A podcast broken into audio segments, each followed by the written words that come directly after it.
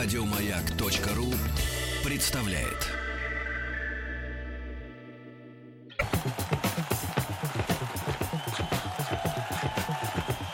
Радиостанция «Маяк»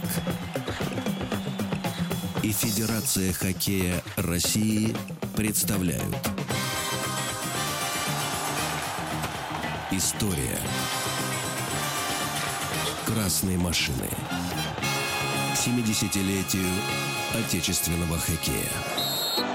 Мы на своих местах, дорогие наши радиослушатели. Я Виктория Колосова, Всеволод Владимирович Кукушкин. Писатель, журналист, а, советник Международной Федерации Хоккея. Он соведущий во всех наших программах. Я рада приветствовать наших сегодняшних гостей. В первую очередь, это Игорь Николаевич Тузик. Советский, российский хоккеист, заслуженный тренер. Человек, который зажег не одну звезду для отечественного хоккея. Человек, благодаря которому ковались победы на мировых турнирах, победы, которыми мы до сих пор гордимся. Игорь Николаевич, здравствуйте. Добрый день. Ничего не напутала? Ну, советский это очень правильно, потому что он работал а, не только в России, но и на Украине. Да. Тогда она была И советская. в Швейцарии. Да, Ну, это, это точно. Швейцария еще не вошла в Союз тогда. Но, Игорь Николаевич, мы Пытались. сегодня абсолютно точно не отпустим без его хоккейных историй. Я накануне читала прям э, интервью, и как роман для меня это было настолько увлекательно. И до сих пор вот я удивляюсь, почему вы все не пишете хоккеисты свои мемуары? Ведь это так здорово, это так Придё- Придется интересно. вам подарить книгу. Да? Я буду ждать. А Всеволод Владимирович мне уже их несколько подарил. И я хочу представить... Он очень плодовит. Плодовит, да. И я хочу представить еще одного нашего сегодняшнего гостя, Антон Асеев, куратор выставки в Музее отечественного хоккея «Красная машина. Страница истории». Антон, здравствуйте. Добрый день. Давайте, друзья, начнем, а, пожалуй, вот с чего. А, Событие, которое для меня вызывает и для наших радиослушателей вызывает огромный интерес, это Кубок легенд, который проходит с 9 по 11 а, число в Москве на открытом а, катке парка легенд, где сойдутся четыре команды, э, сойдутся хоккеисты, которые творили историю, Спартак, ЦСКА, Динамо, Крылья, Советов, да, Всеволод Владимирович. А, Ну, во-первых, я забыл, не успел поздороваться. А, Вот, здравствуйте, дорогие слушатели. Во-вторых, этот каток расположен между той крытой ареной Парк Легенд ВТБ и Музеем Славы. Поэтому, так сказать, э, я Главным думаю, что входом завода ЗИЛ. когда-то был, уточните. это называлось первая проходная. Вот, так вот, э, музей хоккея находится в уникальном здании, это архитектурная достопримечательность.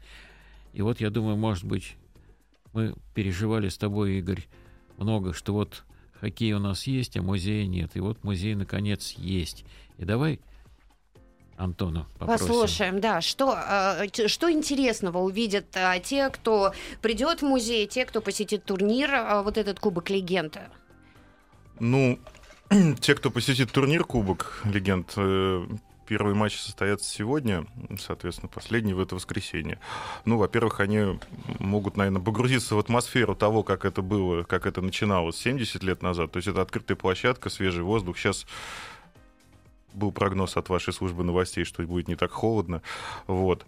А во-вторых, э, сама выставка и сам музей, как уже сказали вот уважаемые мои коллеги, то, что этот музей наконец-то появился, он находится в историческом здании памятники архитектуры по проекту Константина Мельникова построен. Ну, москвичи, наверное, хорошо знают этого архитектора.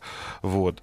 А в выставке мы постарались, э, ну, в первую очередь, она посвящена сборным командам России, о, СССР, конечно, и России.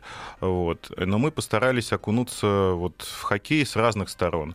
То есть, с одной стороны, это личности, это с тех, с кого начинался, это Чернышов, Тарасов, Бобров, Трегубов, Сологубов. А с другой, с, третьей стороны, как менялась экипировка хоккеиста, в каких условиях они играли. И третье — это отношение власти и общества к хоккею. То есть мы э, плотно поработали с архивом, Государственным архивом новейшей истории, вот, и много достаточно интересных документов нашли. Ну, например, там распоряжение ЦК КПСС о премировании не только хоккеистов, а вообще спортсменов, да, за Олимпиады, там, 64 года, 68 да, все знают, что сейчас у нас олимпийцы А приезжают. размер премии какой был тогда?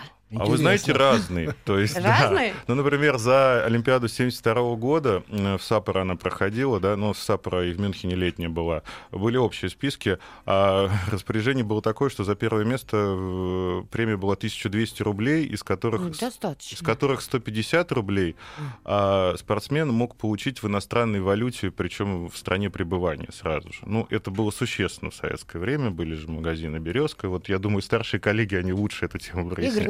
Николаевич, 1200 это нормально было, да, для 72 года? Ну, давайте не будем вдаваться в денежные а отношения. потому что люди уже пишут... э, Нет, да, ну, да, я да. могу сказать, что э, весь спорт уже э, изучал Карла Маркса. Товар, деньги, товар. Все понятно. Вот. Еще достаточно такие милые, я бы сказал, документы. Например, э, в 60-е го- годы, как раз золотая эра советского хоккея, когда с 63 по 71 год а, наша сборная 9 чемпионатов мира подряд выиграла и 3 Олимпиады, по сути, да, там 72 год захватили. Вот. И это совпало с тем, что появились прямые эфиры, и телевизоры стали распространены, да, то есть уже среди населения. И на волне этого хоккей еще более популярен стал. И, например, там письма школьника, третьеклассника Александра Альметова, нападающий сборной тех времен, вот, о том, что он поздравляет его с победой в очередной, на очередном чемпионате мира и так далее. Там сохранены авторские, скажем, знаки, ошибки этого третьеклассника. Почерк хоть очень разборчивый, но не совсем грамотный.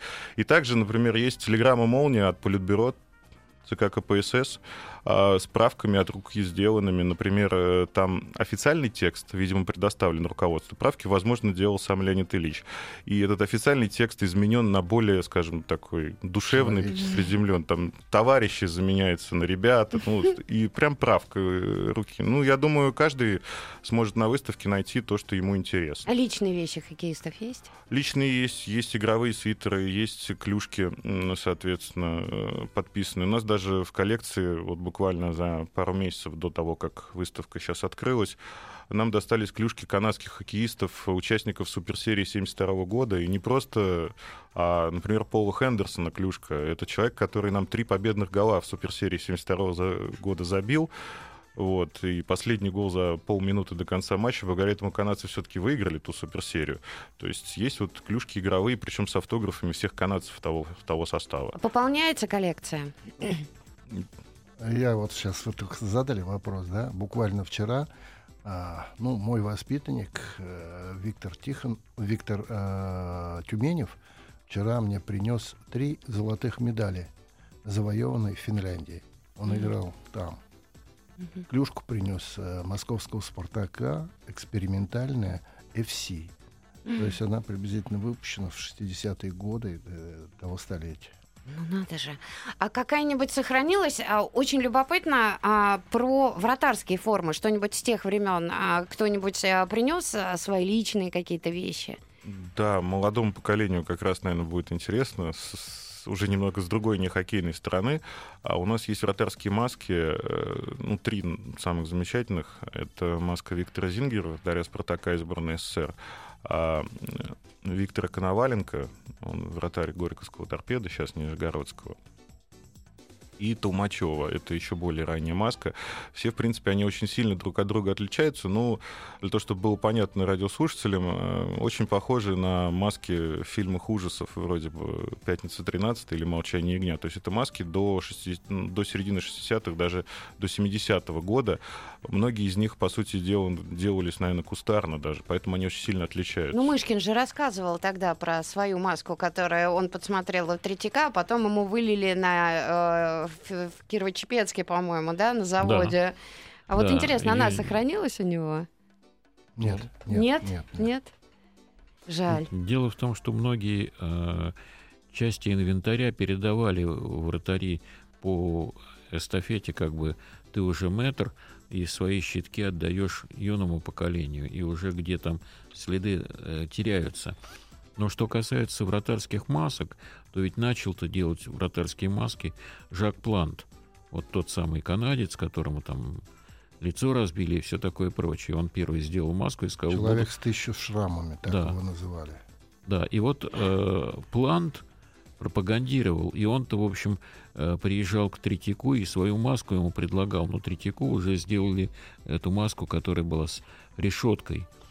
Вот. А вообще вот первые маски э, шли к скульптору, делали маску с лица, потом папье-маше выклеивали, и вот такая была, э, ру- маски были ручной работы, а потом уже пошел конвейер.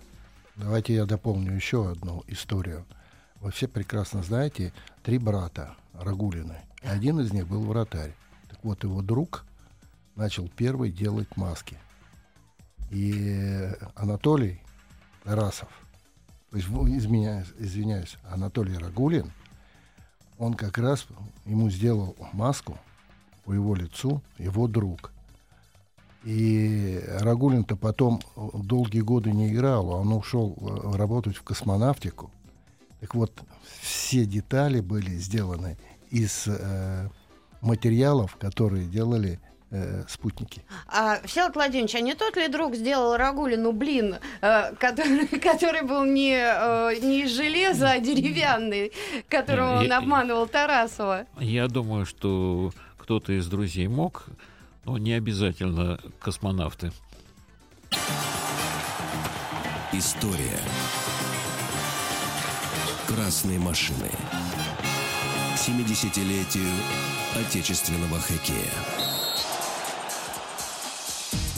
Мы продолжаем. У нас в гостях сегодня Игорь Николаевич Тузик, э, замечательный тренер, наставник. э, И благодаря ему очень многие победы добывались нашими спортсменами. И Антон Асеев, куратор выставки в Музее отечественного хоккея «Красная машина», э, страница истории. Сегодня стартует 9 числа, 9 декабря стартует турнир Кубок легенд. Антон, когда вы сказали будет День Динамо А, на выставке? Завтра, 10 декабря, м, в 2 часа дня запланирован матч между ветеранами «Динамо» и «Спартака» на открытой площадке, вход свободный. Вот. Затем будет матч уже официальный чемпионат КХЛ между «Динамо» и «Локомотив».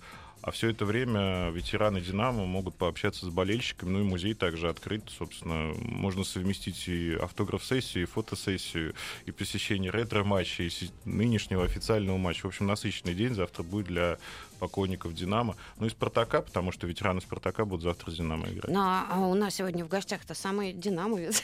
Да, и более того, э, я хочу попросить Игоря Николаевича вспомнить историю, как он работал с молодыми динамовцами и какие они были выдумщики.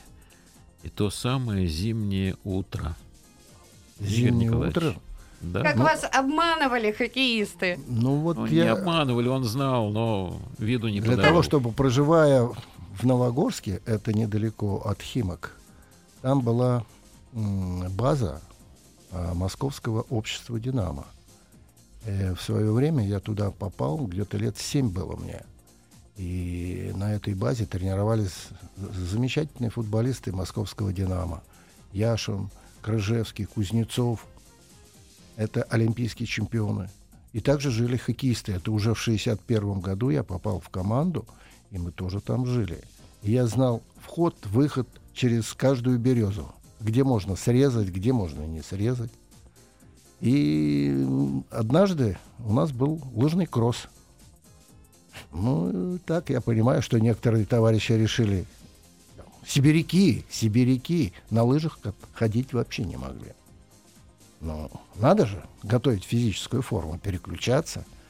Смотрю, лежат. Двое. Сейчас, сейчас пройдет этот туз. мы знаем». Ну, у меня палка, конечно, острая. Так немножко раз, опять попались. Ну, значит, это в баню, лишний круг придется в бане намотать. Но был один у меня серьезный человек. Взял лыжи, ушел. И три месяца так в команде не было. Ничего это себе. еще что? А когда в самоволку ходили, вот замечательная история была. Когда вы их обнаружили ранним утром. Бывает. Бы- И было и такое. Встречал. Я поутру. могу сказать, кто. Ну-ка, ну-ка. Каспарайтис and Company. And Company, да. Уехали, э, будем говорить, за рубеж с одним игроком московского «Динамо». Взяли билеты, а там рейс отменили. Они решили вернуться. И вдруг Они в. Ригу съездили. Вот, э, это одна история. А другая история была, как ранним утром вышел Игорь Николаевич, взял а, лопату и стал разгребать снег. А из-за угла здания выбегают несколько хоккеистов. Он подумал, говорит, Вот молодцы ребята, встали пораньше, продышаться, пробежаться.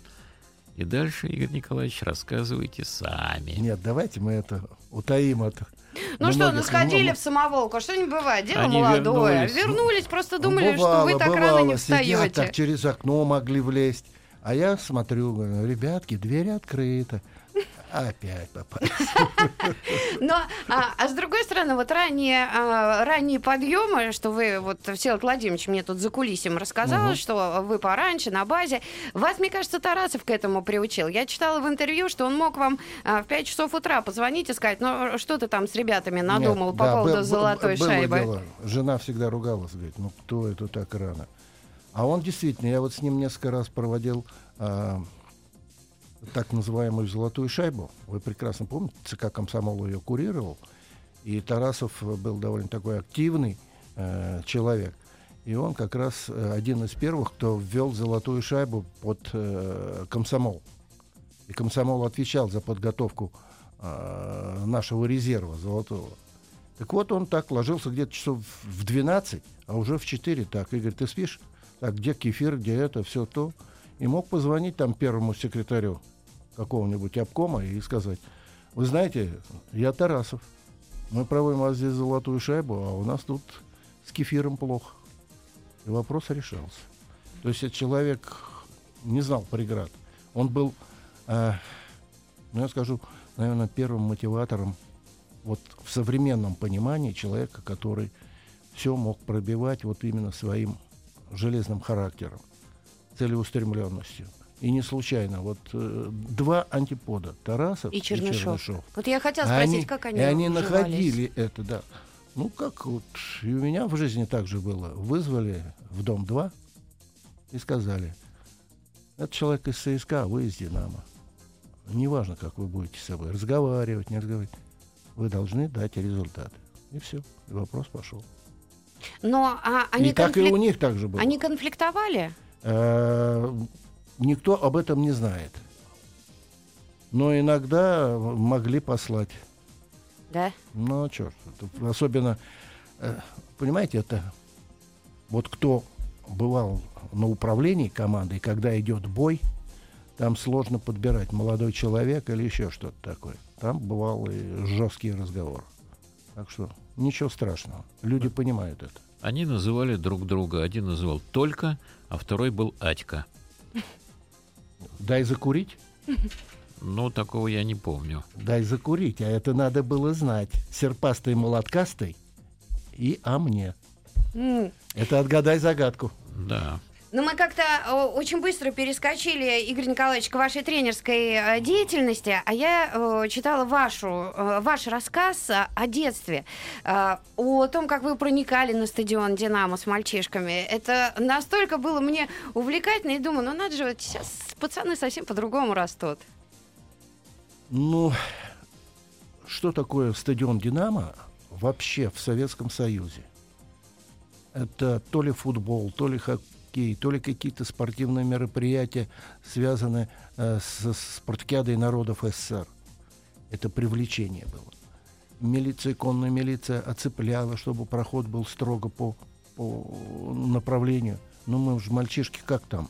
У нас же дырки были везде. Где пролезть можно было, где снять э, тапочки или еще что-то. В кино-то мы ходили как? Один майка на всех, остальных трусы. Сандали тоже на одни. И вот Динамовский э, стадион имел свое, свой кинотеатр.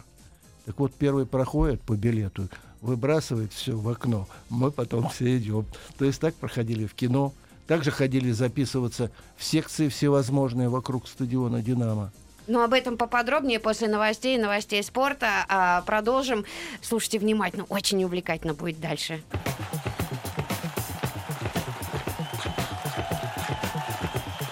Радиостанция «Маяк» и Федерация хоккея России представляют. История. Красной машины. 70-летию отечественного хоккея Продолжаем. Всеволод Владимирович Кукушкин, Виктория Колосова. И сегодня у нас в гостях Игорь Николаевич Тузик, советский российский хоккеист, заслуженный тренер. И Антон Асеев, куратор, э, куратор выставки в Музее отечественного хоккея «Красная машина. Страница истории». Игорь Николаевич, остановились мы на том, как э, вы мальчишками пробирались на стадион «Динамо», чтобы сходить в кино, посмотреть футбол или хоккей. Ну, но я уже говорил о том, что стадион «Динамо» всегда оцепляла милиция. И пройти через этот кордон было очень сложно. Ну, иногда в трусах носили большой гвоздь. Да, как вы думаете, для чего? Ну, я-то знаю для Я чего. знаю. Ну, вот поэтому мы иногда пользовались этим гвоздем для того, чтобы прорвать это кольцо милиции. Вы тыкали в лошадь. Тыкал в лошадь, да, лошадь, конечно, брыкалась, строй нарушался. А мы в это время, кто успевал, в дырку пролезал. Э, На стадионе же было несколько кольцо, а, э, колец заборов. И ч- На одну территорию пе- перелезали на другую. Это, это называлось тогда идти на проры- прорыв. Ах, вот как. Да, Сло- они- Слово прорыв-то это сейчас, а так это и тогда это было. Я знаю по двум э, известным людям. Это был романист Владимир Орлов, мгм. вот, и э, мой как бы крестный отец журналистики Михаил Блатин. Вот они вспоминали это. Ну, мне повезло, меня водил за руку еще э, Лев Иванович Филатов. Так что я был ма- мальчиком еще. Но тогда я полюбил московское ЦДК, потому что они были в красненьком. А я напомню еще одно слово. Тыриться.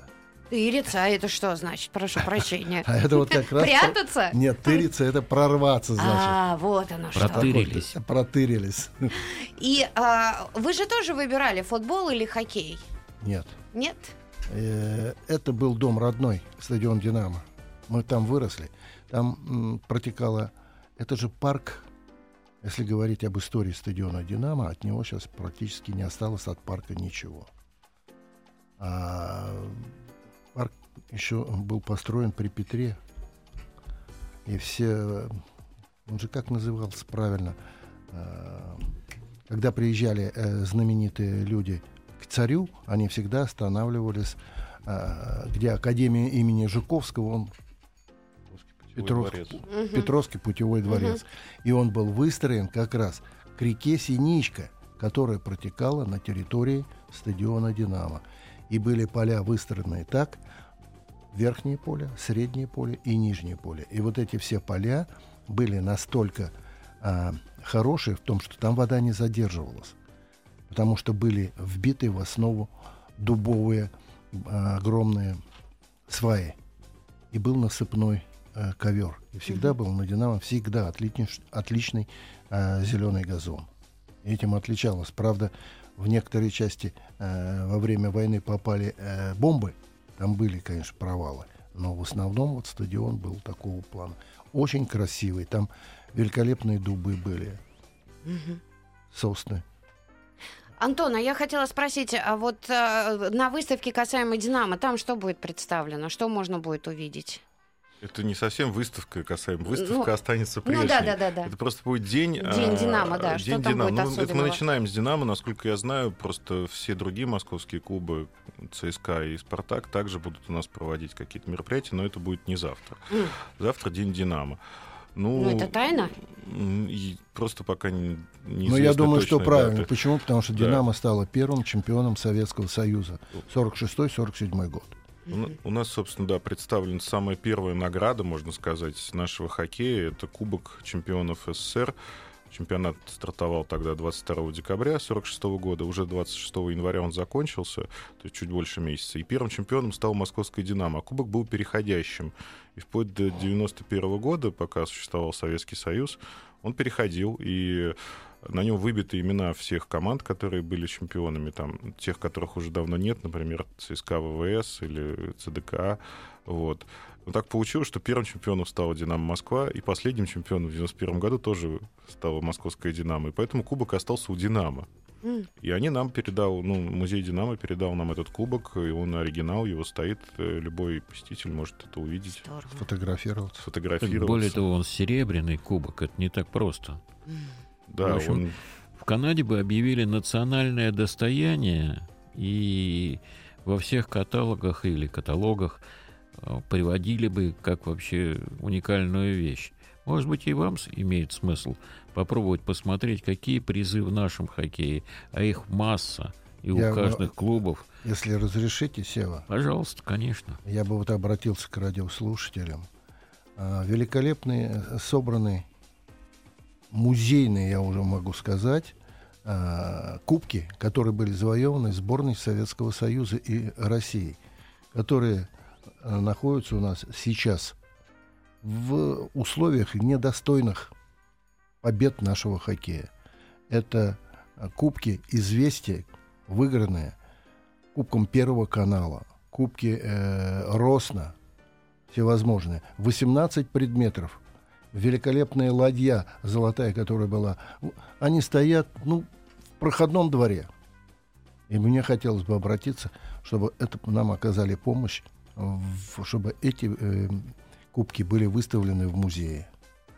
Так больше того, а сколько коньков э, ветеранов, сколько вот перчаток, прочего лежит в гаражах у многих. Ну, я вот обращался как раз, вы помните, в речи, что мы благодарили тех людей, кто приносит нам антикварные вещи, ну как антикварные, ну рваные какие-нибудь там перчатки или шлем там разбитый, но он является как раз непосредственно тем временем, в котором были завоеваны те победы.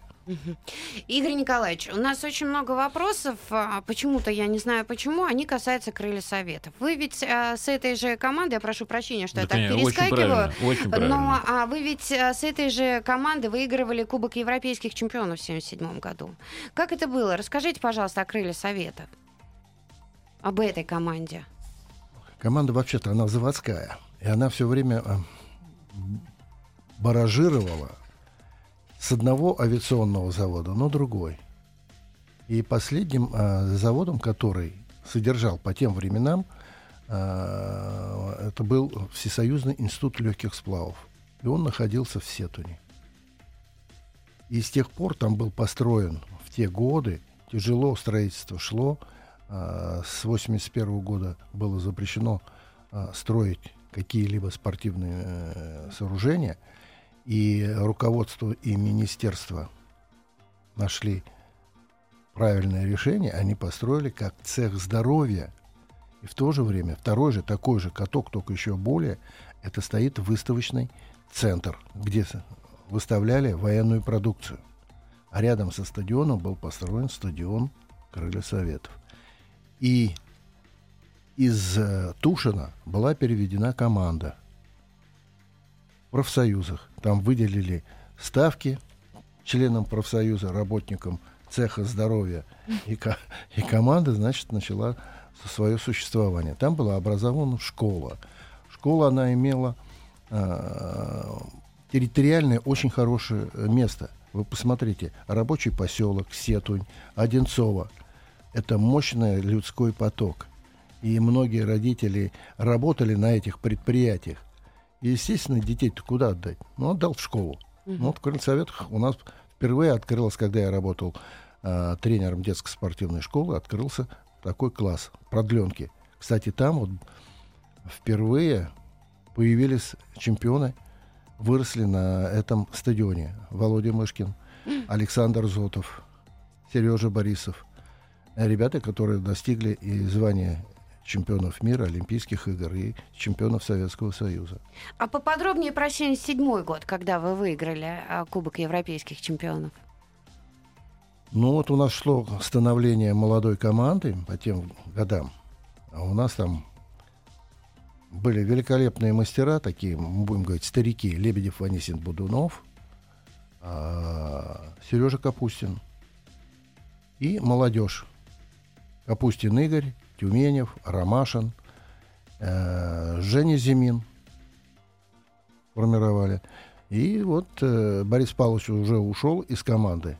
Он ушел э, работать в Федерацию хоккея, а я остался как старший тренер, и работали там на год позже проводились эти игры. Там еще один человек, который, можно сказать, был главным героем крылья Советов, это Игорь Ефимович Дмитриев. э, Дмитриев, которого хотели взять в ЦСКА и в «Динамо» тоже его приглашали. Вы говорите о тренере. Да, ну, вернее, Мгм. с- об игроке, он был и капитаном команды Мгм. и прочее. И Сергей Павлович Павлов в свое время, э, в общем, немножко надавил, э, скажем так, э, чтобы Дмитриеву присвоили звание заслуженного мастера спорта. Потому что За он- вклад в развитие хоккея. За вклад в Не развитие только ему хоккея. одному, там три человека было. Вот, но э, Дмитриев не был э, чемпионом мира, потому что не играл за ЦСКА. Вот такая вещь у него была. Талантливейший был хоккеист, все, но вот верность одному клубу, вот это вот, так сказать, было у человека. Слава богу, он э, прожил яркую жизнь. Кстати говоря, первый хоккеист, который уехал в НХЛ, потому что Игорь Ефимович понял, что нельзя держать на Аркане, это был Сергей Пряхин из его команды, из Крыльев Советов. Кстати, кстати, вот Пряхин, а, Немчинов, Харин, это все ребята, которые прошли школу, они работали у меня в клубе. И они потом попали в команду уже мастеров. Я перешел работать в «Динамо», они уже были в основной команде Крылья Советов.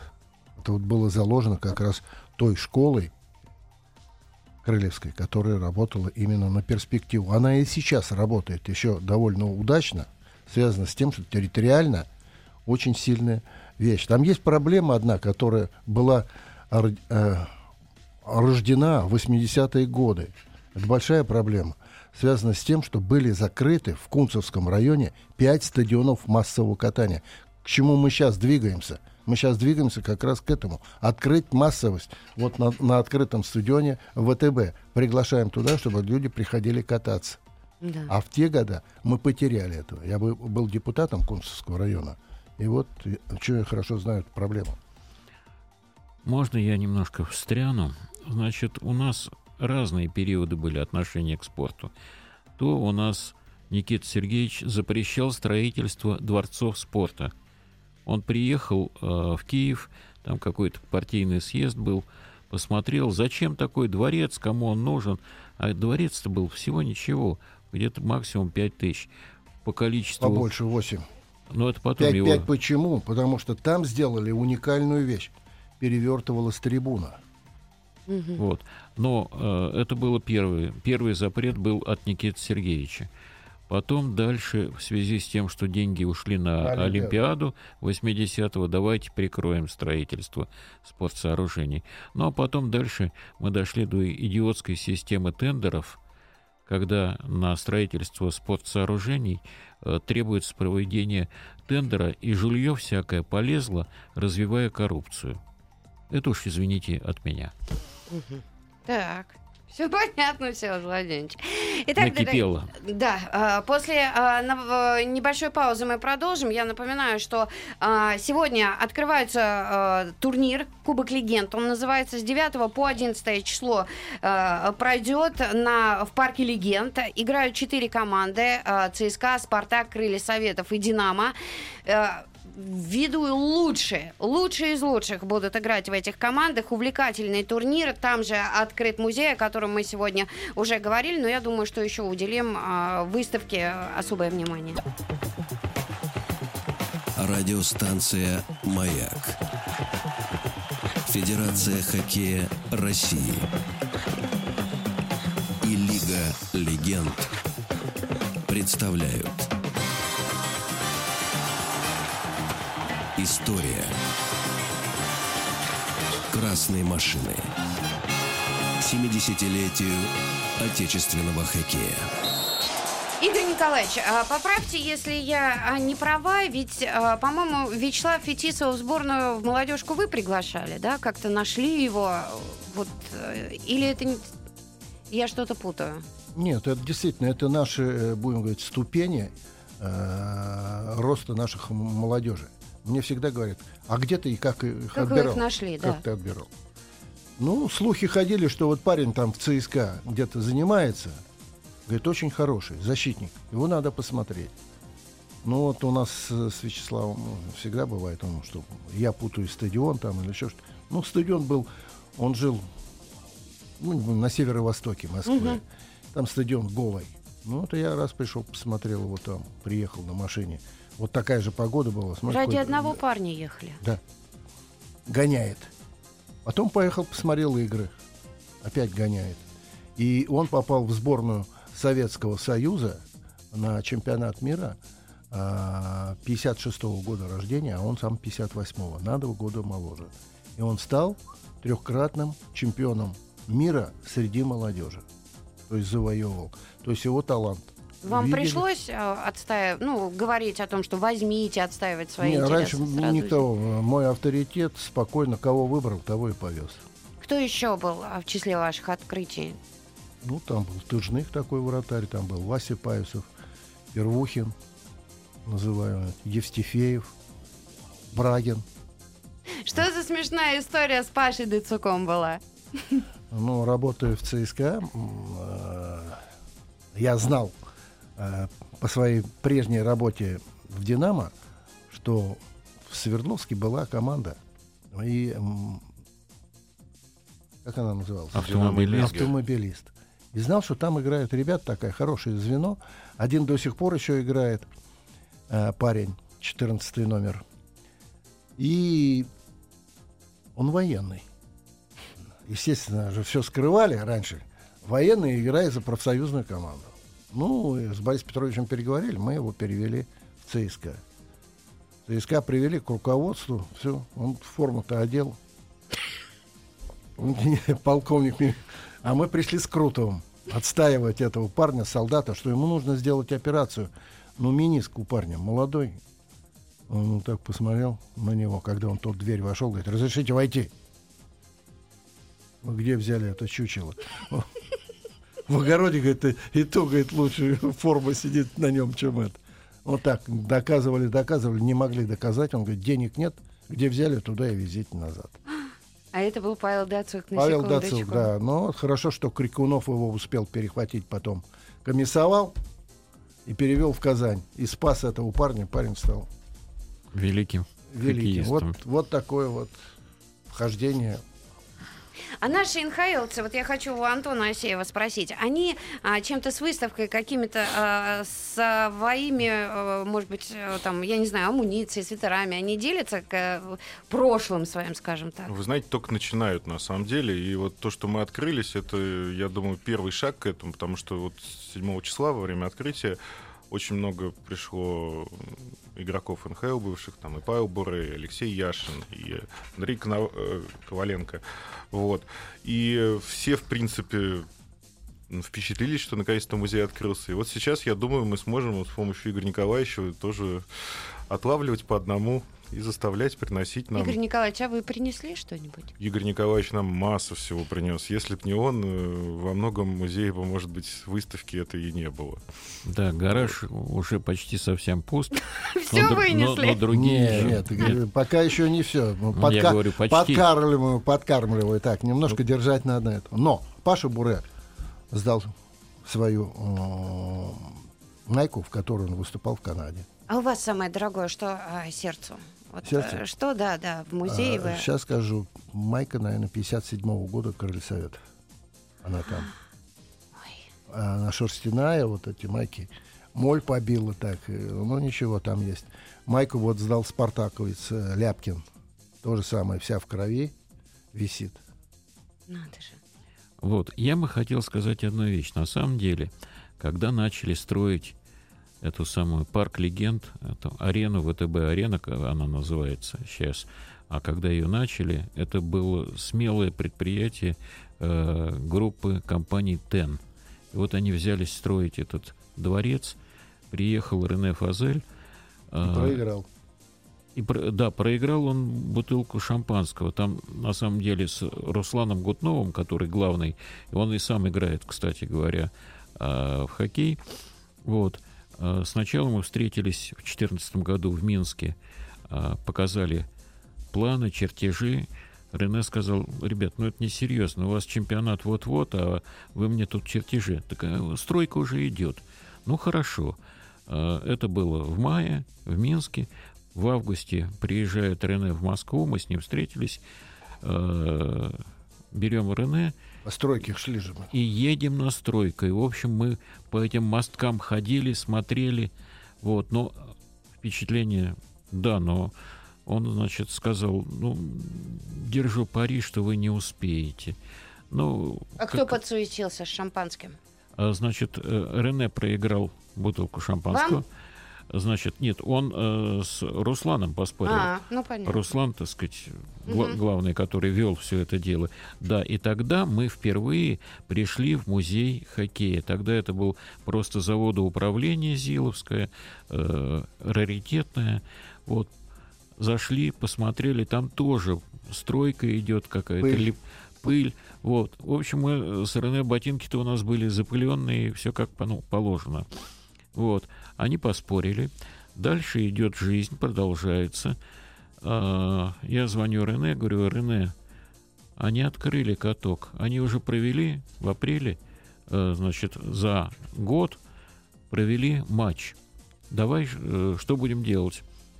Он говорит, давай я буду ехать через Москву, находим бутылку шампанского, ты найдешь в Москве? Я нашел большую бутылку шампанского, встретились с Рене в 6 утра, потому что он ехал дальше на самолет, он расписался и передали в музей. Друзья, спасибо огромное. Час пролетел быстро. Игорь Николаевич Тузик, Антон Асеев были у нас в гостях, Всеволод Владимирович Кукушкин, и- ну и я, Виктория Колосова. Спасибо. До скорых встреч.